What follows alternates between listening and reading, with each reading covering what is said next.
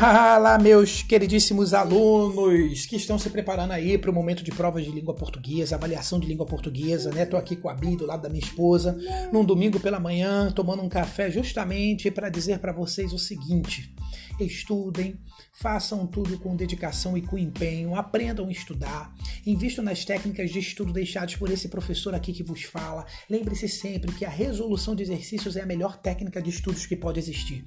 Né? As pessoas às vezes só querem ler, ler, ler, ler, ler e sublinhar, mas é preciso investir na leitura, numa leitura realmente de qualidade, não basta ler de qualquer forma.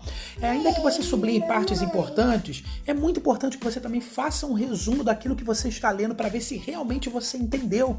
Ou se não, como eu estou fazendo aqui, grave um podcast. Grave um podcast com tudo que você aprendeu e apreendeu daquele conteúdo daquela matéria. Olha que diferença isso vai fazer na sua vida. Depois de fazer tudo isso, vá para a resolução de exercícios, porque é ela que vai te dizer se você aprendeu ou não aquele conteúdo. E se tiver alguma dúvida na resolução no desenvolvimento de algum exercício, é o momento de você tirar dúvidas com o seu professor. Poxa, mas amanhã já é a prova. Culpa sua porque não fez antes. Porque se você começar a estudar antecipadamente, olha que coisa boa. As dúvidas vão surgir no momento da resolução de exercícios, se elas surgirem, e é possível que surjam mesmo, e você vai ter tempo hábil para tirar aquela dúvida com o seu professor. Ah, mas eu não tenho mais tempo. Ora, o mundo digital está aí. Se ao fazer exercício surgiu alguma dúvida, o YouTube está aí para isso.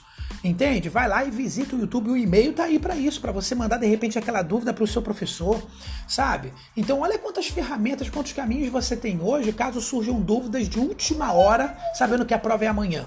Então, meus queridos alunos, eu desejo a vocês uma boa prova, uma boa avaliação, bons estudos, organizem-se. Você não precisa estudar 24 horas por dia, mas tendo um estudo de uma ou duas horas de qualidade todo dia, pelo menos os dias da semana, nossa, você vai chegar longe, tá bom? Um grande abraço desse professor que vos ama muito.